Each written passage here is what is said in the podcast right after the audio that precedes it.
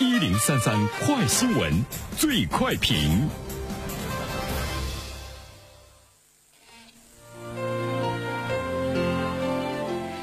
焦点事件快速点评：昨天，苏宁易购公告称，公司全资子公司苏宁国际拟出资四十八亿元收购家乐福中国百分之八十的股份。本次交易完成之后，苏宁易购将成为家乐福中国控股股东，家乐福集团持股比例降至百分之二十。有请本台评论员袁生。你好，单平。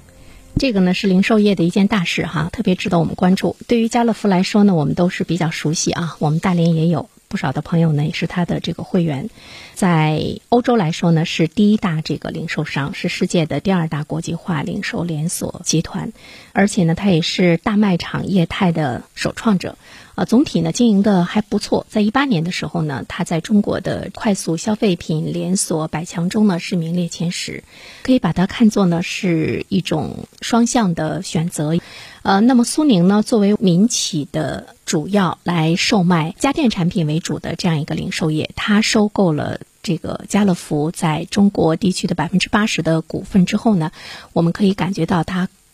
一定呢是不会呢。继续呢来经营这个家电，它的经营的这个业态货品将会呢是更加的丰富化哈。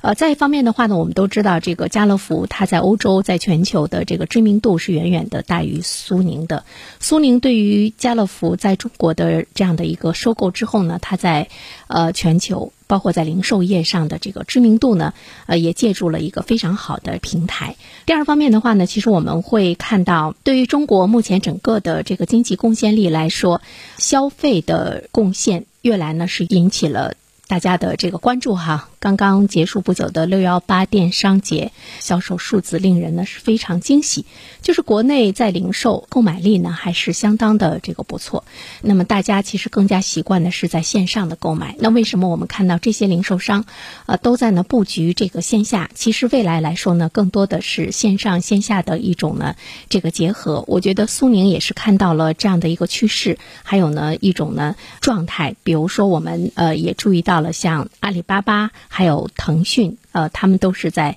线下来夺食优质的零售业公司，因为消费者他在线上购买。感受到的是方便，那么其实他也更需要呢线下的一种呢这个体验，包括零零后在内，他看好了一件商品之后，他会去线下呢去找商品，他要去试一下，要去呢看一下，真正的这个体验完之后呢，再从线上去购买。这似乎呢，呃，是不少的这个年轻人购买这个货品的一种方式。那么他跟盲目的在线上呢去购买那种低端的产品，已经形成了迥然不同的一种消费的一种方式。我们把它称。工作呢，呃，是一种新零售，或者呢，我们也可以说智慧零售，或者是呢新消费，怎么都行。但是今天的这个零售，无论是它的售卖还是购买，和以前相比，会发生了特别大的一些改变。比如说线上线下的结合，对传统的这个改造。那么在未来来说的话，我们可以想象苏宁它会在多场景和多样化的购物体验方面呢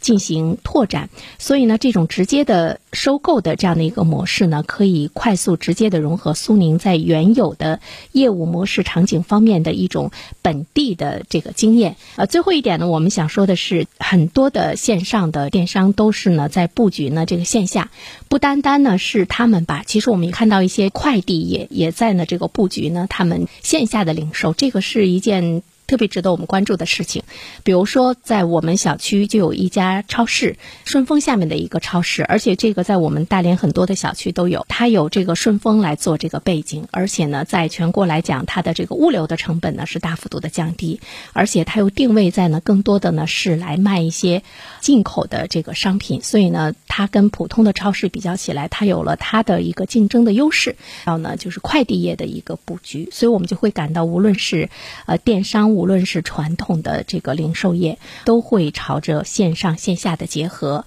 会融合一个全方位的呃全景化的这样的一个消费的态势，而且已经逐渐的呢是来到了我们的生活中。苏宁它是看到了呢这个方向，而且对未来呢也是充满了更大的一个信心。好了，好，谢谢袁生。